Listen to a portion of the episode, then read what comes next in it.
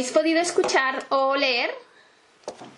Quien tenía móvil parece ser que no, pero bueno, os recomiendo que os escuchéis con, cuando tengáis un huequito esa canción tan inspiradora de Shaina Noll.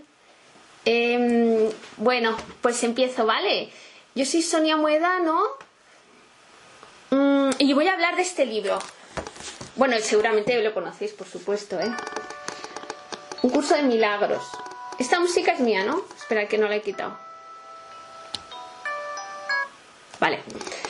Eh, por supuesto, un libro con tantísimas páginas, eh, pues no se puede resumir en una hora, ¿eh? Pero eh, voy a intentar dar las claves más útiles y llamativas de este libro, que lo interesante del libro es ponerlo en práctica, al fin y al cabo. Si pones en práctica el libro, no hace falta leer el libro. Si pones en práctica lo que recomienda, por qué lo recomienda y, le da a todo un sentido, ¿vale? ¿Conocéis el libro? Hacedme alguna señal. O sea, lo habéis leído, lo estáis leyendo, lo estáis practicando.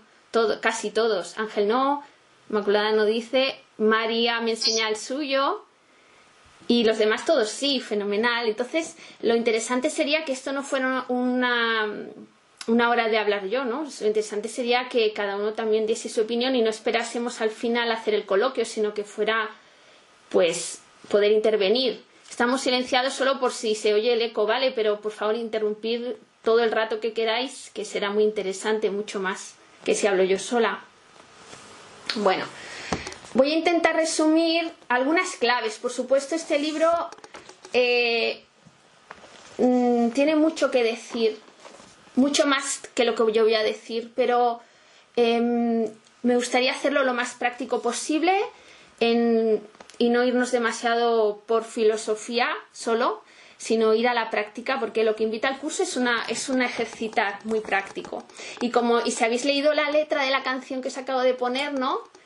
Es un gran resumen de, de este libro. Dice, mi amor, tú nunca te has ido del regazo de, de papá, eres su creación, eh, puedes relajarte, estás en los brazos de Dios.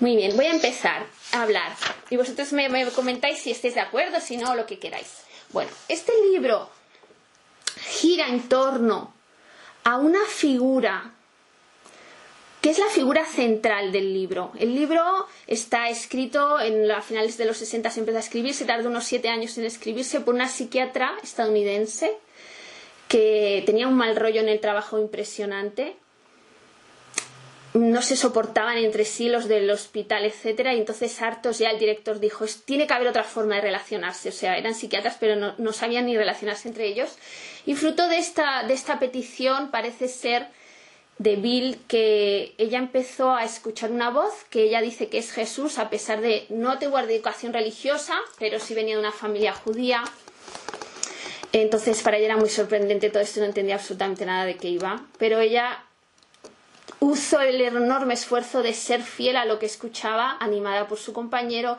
y escribieron este, este libro. Todo el libro está basado en una clave de un vocabulario católico cristiano. Está escrito sin duda alguna para los occidentales y seguro que es más fácil de entender para los orientales que no lucharán contra esta terminología un poco si alguien tiene rechazo a la religión católica o al cristianismo, puede sentir rechazo al libro por los prejuicios que supone su vocabulario. Pero sin duda aquí los reinterpreta y hay que abrirse a esa reinterpretación del, del vocabulario. El libro gira en torno a la figura del Espíritu Santo.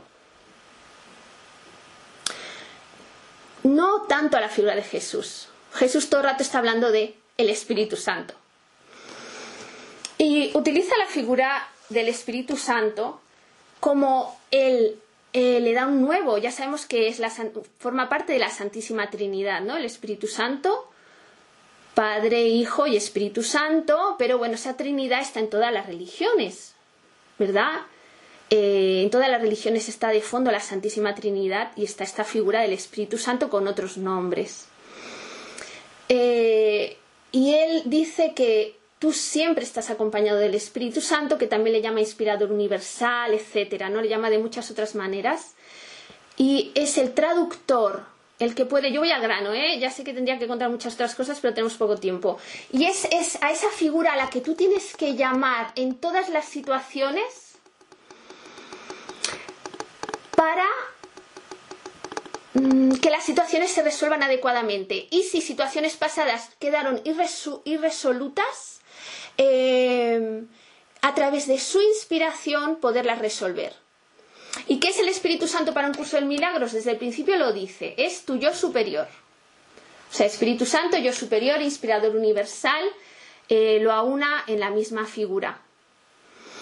Así, el curso de milagros nos dice claramente, creo recordar que en el primer capítulo lo dice ya, o del 1 al 3, eh, que tienes una mente inferior llena de memorias y una mente superior no ejercitada. La unión entre esa mente inferior y esa mente superior, que es el Espíritu Santo, no existe. No, no tienes esa unión. Solo vives de aquí abajo en la personalidad o el ego. Y solo llamando al Espíritu Santo o llamando a tu yo superior o llamando a Jesús, Buda o cualquier maestro que, que ya esté en ese plano de realidad, eh, tú puedes recibir esa inspiración y esa ayuda para afrontar las situaciones.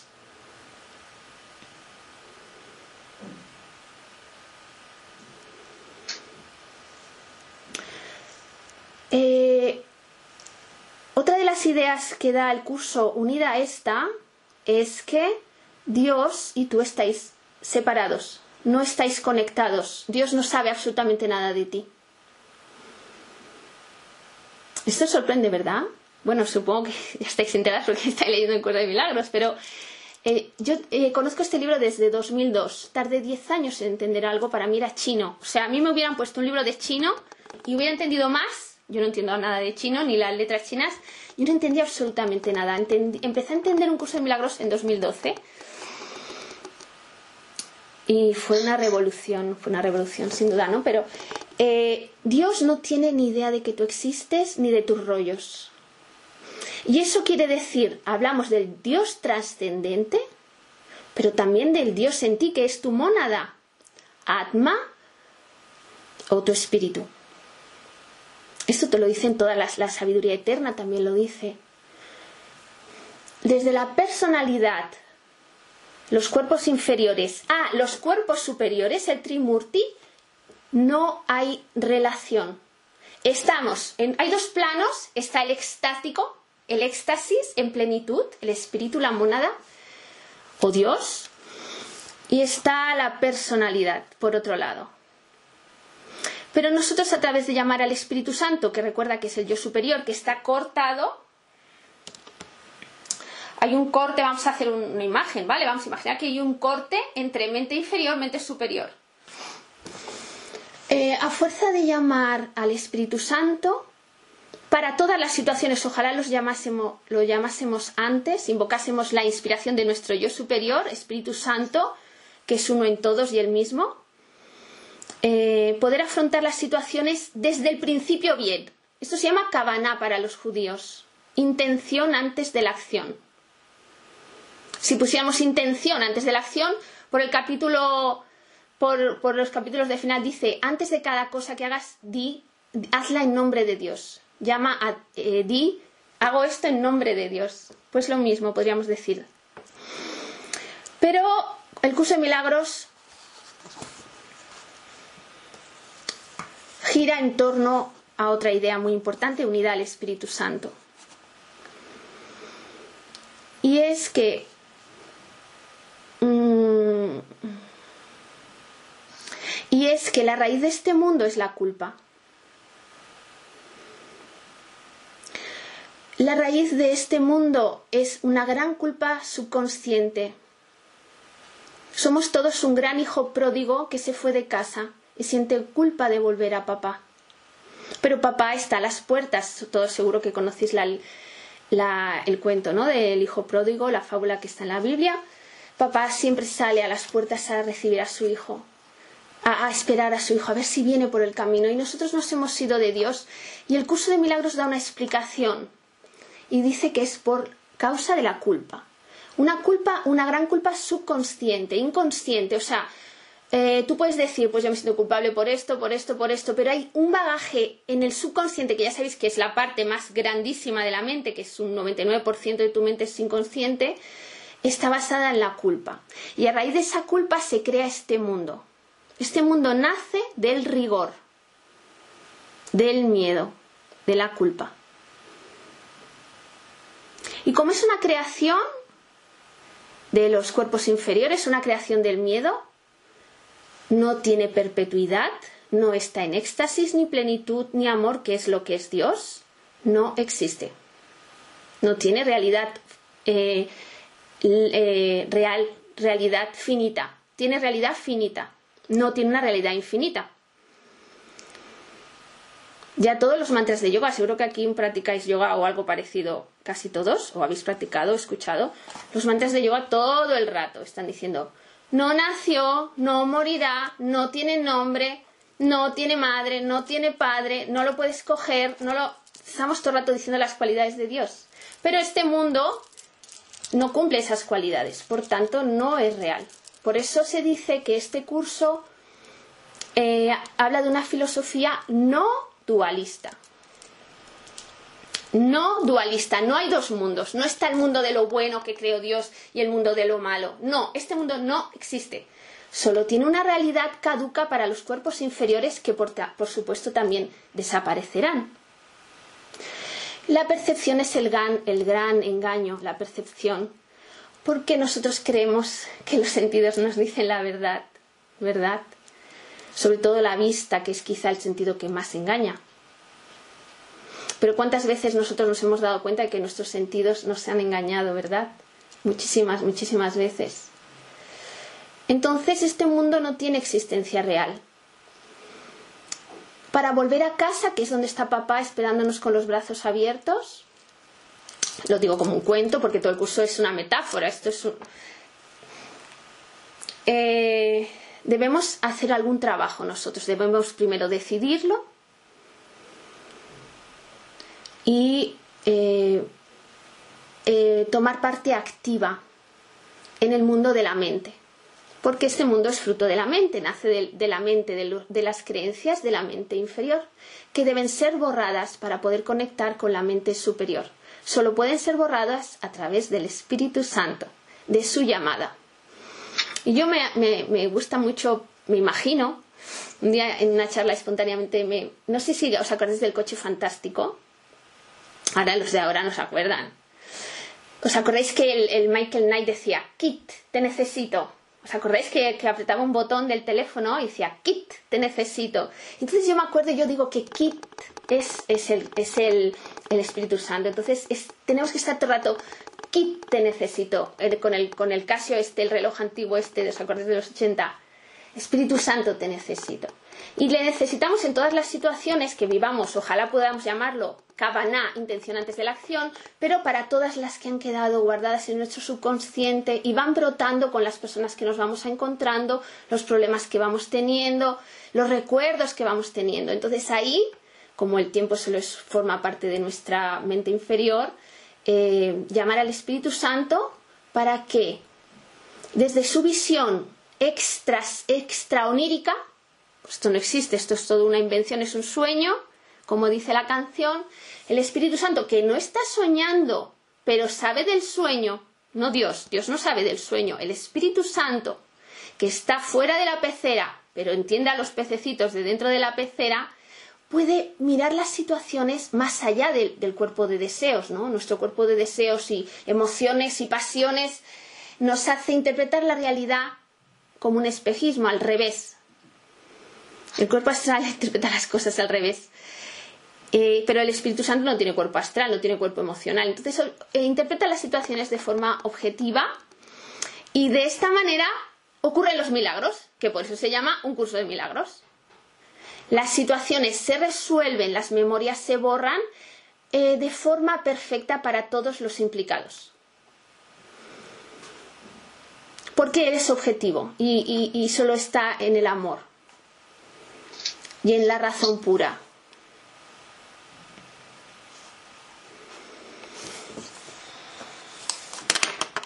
A este proceso de, borrar memorias o de borrar mente inferior o de perdonar, eh, el curso lo llama expiación, que es una palabra católica un poco fea así, ¿no? De hecho, la traductora Rosa María Wynne mm, tuvo problemas para traducir eso porque los, estadounidenses le decían que dejara el, concepto en inglés.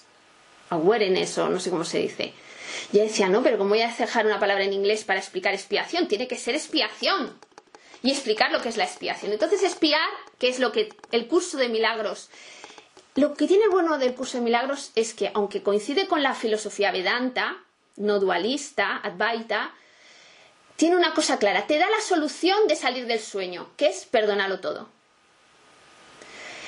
Entonces esto es un aporte extraordinario que no se dan en otras filosofías, que te hablan de la realidad, de la, de la realidad onírica, de la irrealidad de este mundo, pero no te dan una solución. Y de repente el curso de milagros dice, perdónalo todo.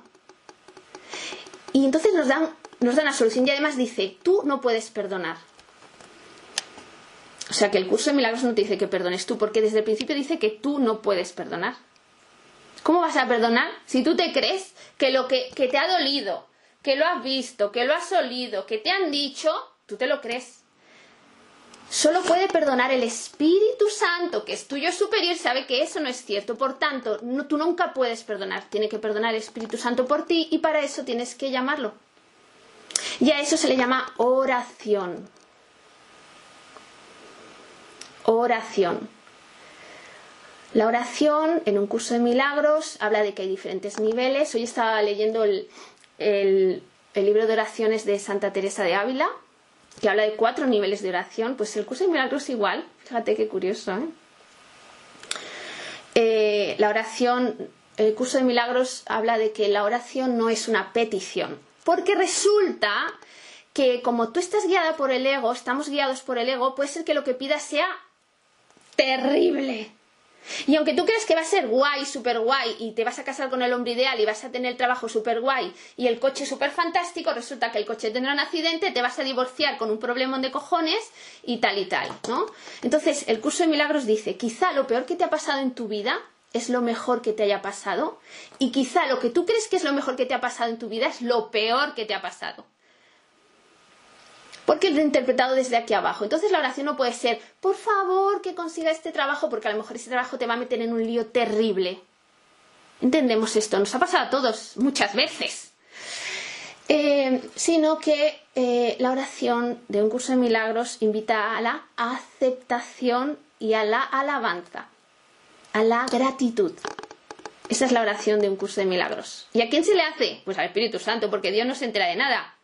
Dios está en éxtasis y plenitud, y si viera todo esto que está, este follón, lo haría realidad, dice un curso de milagros. Sería real, esto no es, real. Ni tu, monada, ni tu mónada se entera de ti, como tu, tu Dios en ti, ni Dios trascendente se entera de ti, por supuesto. Si no se entera en tu monada, ¿cómo vas a ver Dios trascendente que, de tu existencia, igual que tú no sabes de las células de tu hígado, cómo es arriba es abajo.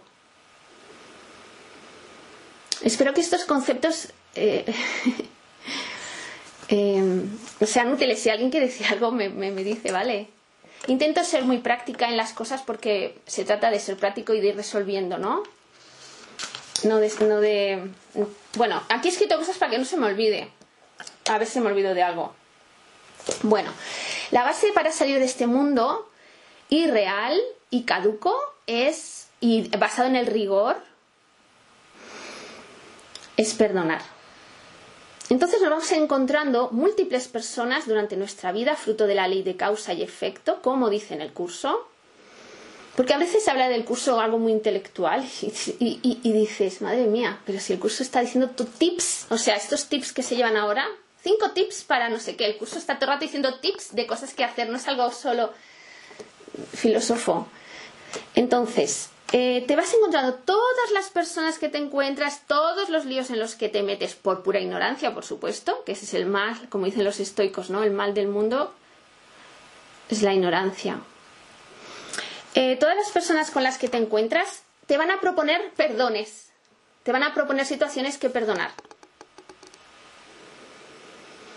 Entonces tus hermanos, que esos van a ser tus mayores maestros. Entonces, los tus maestros de vida son las personas que más putadas te han hecho o que peor te llevas, eh, las que te han propuesto eh, situaciones difíciles, desafiantes, son tus maestros. Y dice encima, le tienes que dar gracias, guapa. qué cosa, ¿eh? Ya se te atraganta aquí. O sea que cuando tenemos el atragantamiento aquí, tenemos que llamar más al Espíritu Santo. Kit, te necesito. Kit, te necesito. Kit, te necesito para perdonar a esta persona. Entonces tenemos diferentes niveles de maestros. Están las personas que pasan por tu vida rápido. No estarán mucho tiempo en tu vida. A lo mejor sí que te han hecho algún fastidio. O, o, no que te hayan hecho, ¿no? Que tú lo has sentido, porque no es que te hayan hecho. En realidad nadie te ha hecho nada, ¿eh? Y luego están pues personas que van a estar más tiempo en tu vida, por ejemplo, una relación de pareja que va a estar unos años y luego quizá desaparezca, o un trabajo de años, etcétera. Y luego están pues tu familia, la que vas a tener desde nacimiento y muerte. Física, emocional, o sea, la muerte de la personalidad. Porque la muerte no existe, ¿no? Todos aquí lo sabemos. Em, esos son tus mayores maestros. Y la vida te los pone en esta en este complot en este complot kármico, podríamos decir, para que eh, te presenten desafíos y los perdones. Si tú perdonas a tus mayores maestros, pues más pesos te quitas, más culpa borras, más memoria inferior borras y así dejas de atraer situaciones negativas, porque el curso de milagros dice que todo lo malo que te pasa es una forma de auto. Mm, de hacerte daño, de, castigarte por tu culpa inconsciente. Entonces, em, cuando tú perdonas a los demás, es el principio para perdonarte a ti misma. Es el entrenamiento realmente, es una proyección exterior pero al final la, persona que tendrás que perdonar al final es a ti. De cosas inconscientes también, por supuesto, estamos hablando casi todo es inconsciente, pero mucho es consciente también. Entonces, esas personas que están en nuestra vida, que su, propio recuerdo nos produce todavía irritación o todavía no las hemos podido olvidar o no hemos podido perdonar, de verdad, porque una cosa es lo que tú me digas y otra cosa es la verdad, ¿no? Esto es, hay, hay mucha mentira, automentira, autoengaño en, la, en, la, en el perdón. Solo hay que rascar un poco a cualquier persona para que te empiece a soltar víboras por la boca de alguien que juraba una hora antes que lo había perdonado.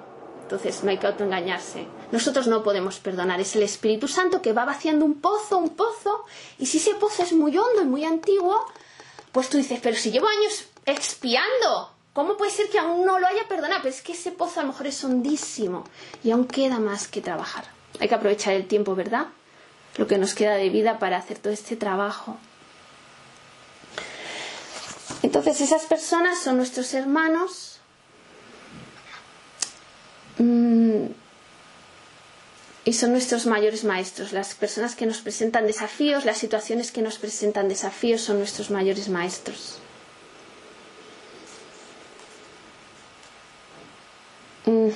Entonces, eh, ah, bueno, voy diciendo notas que tengo aquí, ¿eh? Em, el yo, o sea, hay un puente que tenemos que generar entre el yo inferior y el yo superior. Ese puente lo tuvimos conectado, pero se desconectó en nuestra escala involutiva de meternos más hondos en el sueño, podríamos decir. Y ahora tenemos que volver a casa. El camino de vuelta a casa es generar otra vez ese puente antarcarana que une el yo inferior con el yo superior. El camino de vuelta a casa. Y eso se hace con el proceso de llamar al Espíritu Santo, que repito que es el yo superior, o cuando tú llamas a cualquier maestro ascendido que tú pues que cada uno en su religión puede tener creencias o, o no religioso, aunque no sea religioso, pues puedes llamar a maestros que tú pues que son conocidos por, de su, por su sabiduría, ¿no? Y como ellos están en ese nivel, eh, a fuerza de aspirar, como la herramienta más importante que ejercitar en esta vida, la aspiración. Aspirar a alcanzar eso, ¿entendéis, no? Eh, pues se va regenerando ese puente hasta que el yo superior pueda ah, hablar y actuar a través de ti. Directamente.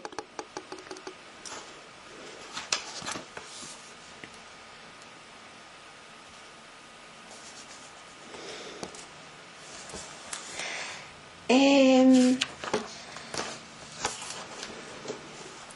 otro, importante énfasis aquí es eh, decir que la base de este mundo es la mente, es mental, y todo el trabajo de curso de milagros ocurre en la mente. Algunas personas me he encontrado que no entendieron, eh, dicen, oh, a mí no me gustan curso de milagros porque dice que tengo que aguantarlo todo, o cosas así. Esto, esto no dice, esto, un curso de milagros dice que resuelvas, tú tienes que resolver en tu vida, en tu día a día, en el plano físico, en el plano, o sea, hay que resolver. Además, cuidado el, mundo este de la espiritualidad que, que, que, que, a veces, de verdad, hay unos masoquismos, no sé de dónde han salido, que vas a llegar al cielo antes por ser masoca o todo esto, no, ¿eh? O sea, hay que resolver. Si te encuentras con gente que no te, o sea, no tienes por qué soportar cosas insoportables, porque venimos aquí a desarrollar el rayo azul, entre otras cosas, que es la fuerza también, el decir no. Y entonces a veces de eso nos falta un poco. Pero bueno, lo que yo iba a decir Espera, que se me ha ido. Lo tengo aquí escrito. Ah, sí. Eh, lo que iba a decir es que hay dos tipos de pensamientos y solo hay dos. Y el curso dice, no puede servir a dos amos. Son los pensamientos, vamos a decir, inferiores, fruto de la personalidad, que te llevan a reafirmar esta realidad y hacerla más real, este mundo o los pensamientos elevados superiores, fruto del Espíritu Santo, el yo superior. Esos le dan realidad al mundo real. Y tú tienes que elegir constantemente a través de tu libre albedrío qué eliges. Pensar, podríamos decir pensar negativo o positivo, pero no es tan simplón, ¿eh? Cuidado con esto del negativo y el positivo, ¿verdad? Que ya lo sabemos esto todos aquí. Pero, pero para entendernos, ¿no? Tú puedes elegir pensamientos de miedo o pensamientos de amor o pensamientos de poder. Y para eso hay una herramienta que te invita a hacer el curso de milagros, que es negar la evidencia.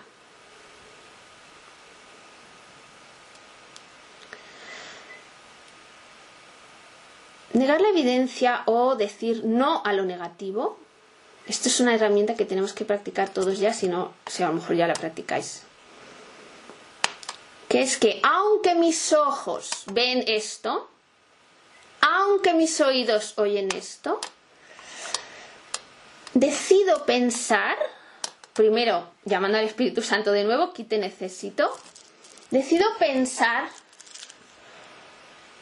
eh, decido tener fe, porque el curso habla que es una de las de lo que tenemos que desarrollar, la fe, y seguir eh, creyendo en ese, en ese mundo, en ese espacio, en que estoy asistida por el Espíritu Santo, en que en realidad eh, este mundo es pasajero y hay un mundo eterno.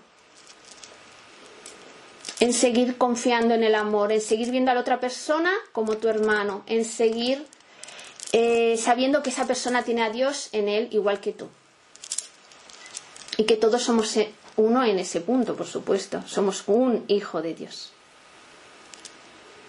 creado imagen y semejanza del Padre. No hay padre, no hay, no hay, brazos, no hay ojos, esto es todo una metáfora. Nosotros como lo antropomorfizamos todo, es súper peligroso porque de repente, pero recordamos que Dios no, no tiene, como dice la cabala judía, no tiene manos ni pies ni nada que se le parezca pues igual el hijo tampoco, ¿no? Pero estamos aquí en este cuerpo y hay que aprovechar este momento, aunque sí real, es desde aquí, es el trampolín de retorno, de salida del sueño, es desde dentro del sueño. Y no te puedes sacar nadie, tienes que salir tú. Tú no puedes eh, esperar a que alguien te saque o dejarte llevar diciendo, no, pues ya vendrán los extraterrestres y me salvarán, o los maestros ascendidos descenderán y me... Yo no lo sé qué, lo que la gente puede imaginar, o, o no, el destino es ese, ocurrirá. El curso de milagros dice que te propone ahorrarte mucho tiempo, muchas vidas, muchos calvarios. Y tú tienes que tomar parte activa, ¿eh? Es una disciplina, es una disciplina. Es una disciplina mental, es una disciplina mental, mental. Y la gente dice, ay, qué difícil, ya coño, es difícil, es una disciplina. Al tiempo, pues al primero te sale mal y luego ya, pues cuando llevas 25 años medio te sale un poco bien. ¿No? Es disciplina. Eh, negar lo negativo quiere decir, no, esto no lo quiero, esto no lo acepto, esto no está ocurriendo, pero cuidado, que el curso de milagros avisa también de que no perdamos tiempo. No sé si podemos, si podré explicarme la diferencia entre una cosa y otra. Por ejemplo, imaginaos que os duele la barriga. Y decís, no, como este mundo es irreal, no me está doliendo la barriga. Esto, esto es una tontería. Aunque, aunque estos cuerpos en realidad no existan, tú lo estás sintiendo y tienes que resolver emocionalmente, físicamente, hay que resolver no se refiere a, decir, no, esto no está ocurriendo, no, me están pegando, no, no me están pegando, esto no es real. No se refiere a eso, ¿eh? Se refiere a decir, esto no forma parte de Dios. Esto no lo quiero. ¿Entendéis? Esto no forma parte de mi naturaleza. Lo resuelvo, tengo que resolver. Tengo que tomar parte activa con la inspiración del Espíritu Santo, el inspirador universal. Me interrumpís cuando queráis, ¿eh? que estoy, estoy ya llevo hablando 35 minutos. Bueno, y aquí me acuerdo mucho de una frase que dice Jesús en la Biblia que dice antes de... Bueno, ahora no, os voy a situar, ¿no? Pero, pero dice a Pedro, me parece, lo que perdonéis quedará perdonado, lo que retengáis quedará retenido. ¿Entendéis esto? Es impresionante. Lo que perdones a otros tú, bueno, ya sabemos que es a través del Espíritu Santo o tuyo superior, le queda perdonado. Queda borrado de la ley causa y efecto. Lo que retengáis queda retenido a repetir película. Y aquí todos estamos muy hartos de las películas, creo yo. Si no, no estaríamos aquí. Lo que, quede, lo que perdonéis queda perdonado, lo que retengáis queda retenido. Esto la Iglesia lo ha usado como dándole potestad a los apóstoles y ahora sacerdotes a perdonar los pecados, ¿no? En la confesión. Pero si lo, si lo extendemos a todo el mundo, seguramente tiene, es un mensaje muy poderoso para todos, no solo para los apóstoles padres de la Iglesia, sino lo que perdones queda perdonado. Es impresionante. Tenemos mucho que hacer, una labor impresionante. Fijaros, el otro día leía, escuchaba un, un experimento que se hizo, bueno, estudios antiguos, lo voy a resumir rápido porque a lo mejor ya lo conocéis. Bueno, que estadísticamente, después de un estudio de muchísimos años a las mismas personas de salud, era un, era un experimento médico, unos estadistas cogieron todos los datos y los ordenaron estadísticamente para ver cómo, cómo habían evolucionado las personas, no solo a nivel médico, que era para determinar problemas cardíacos, etc. Y descubrieron que una persona, persona, eran muchísimas y durante muchísimos años, tiene un radio de acción de un millón de personas. Esto es más largo de explicar si queréis que os lo razone, pero bueno, era el resumen para ir al grano. Resulta que tú estadísticamente, o sea, matemáticamente hablando, aunque no te movieses de casa, solo en tu radio de acción, que a lo mejor son 100 personas, 100, contactos reales, eh, me refiero, o 50, eh, eso se multiplica exponencialmente a donde llega tu influencia. De tal forma que lo que tú haces y piensas lo contagias irremediablemente en ese magma, ¿verdad? De un solo pensamiento que somos todos este magma mental ¿no? que, que hay. Que, y las ideas no son tuyas, no son tuyas. Bueno.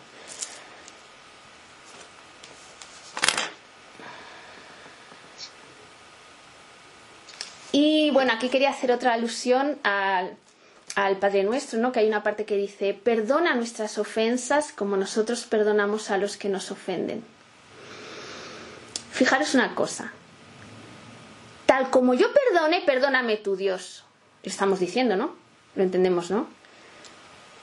Perdónanos las ofensas, así como yo perdono a los que, a, los que nos ofenden.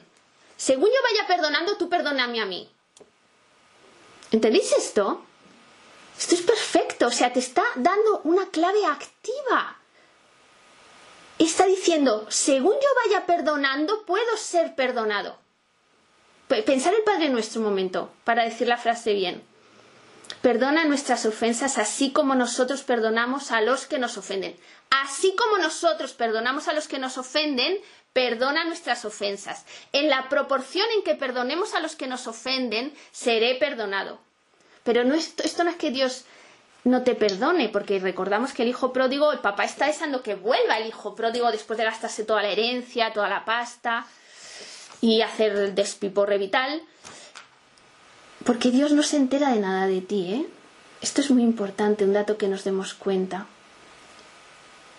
Lo más cercano que tenemos a nosotros es el yo superior o alma. Y tiene que despertar, no que el alma no esté despierta, es que como no estamos conectados con ella. Entonces, a la medida que tú vas perdonando, vas siendo perdonada, pero no Dios, tú misma te puedes ir perdonando te das permiso porque te das cuenta y dices, madre mía, si yo soy tan amada y tan perdonada, ¿cómo no voy a perdonar? Todo esto estamos hablando desde la mente inferior, pero recordar que el que lo hace es el, Espíritu Santo. Y luego llega un momento cuando haces esa conexión yo superior, yo inferior, si el yo superior guía tus palabras, guía tus acciones, sobre todo con la atención, ¿verdad? La autoobservación y la atención, pues haces las cosas directamente desde el yo superior. Ojalá lleguemos a eso. No sé si en esta vida.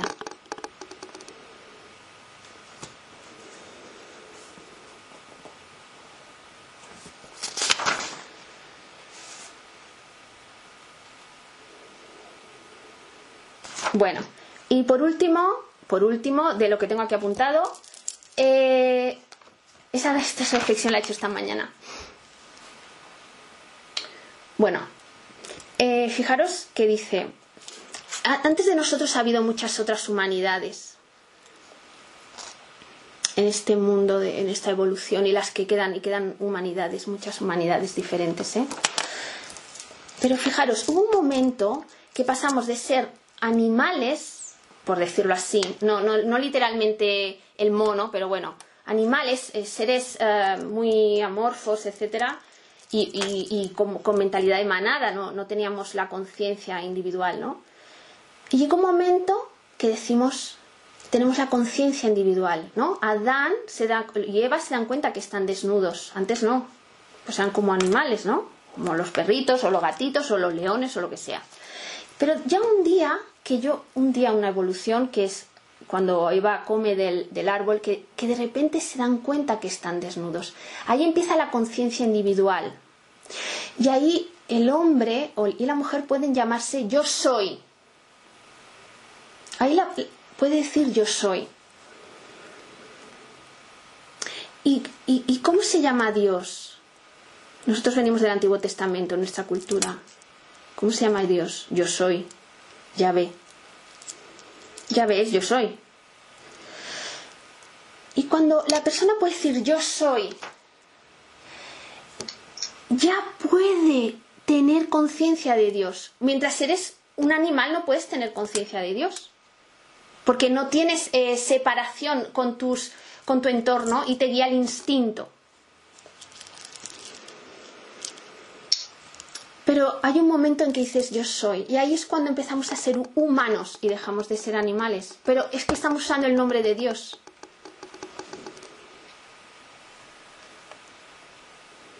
Y entonces, a través de poder decir el nombre de Dios, que es la autoconciencia, puedo volver a Dios. Si yo no tengo esa autoconciencia, no puedo retornar a Dios. Dios no puede salvarnos sin nosotros. Tenemos que hacer nosotros cosas.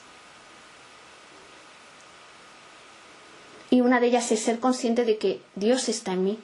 Está el Dios trascendente y el Dios inmanente. Dios inmanente está en mí.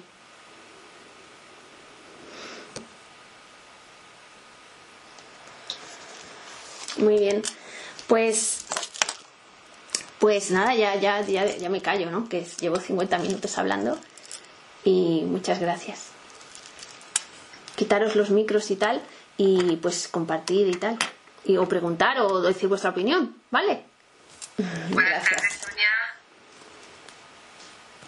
Sonia, buenas tardes. Espérate que no. ¡Ay, María José!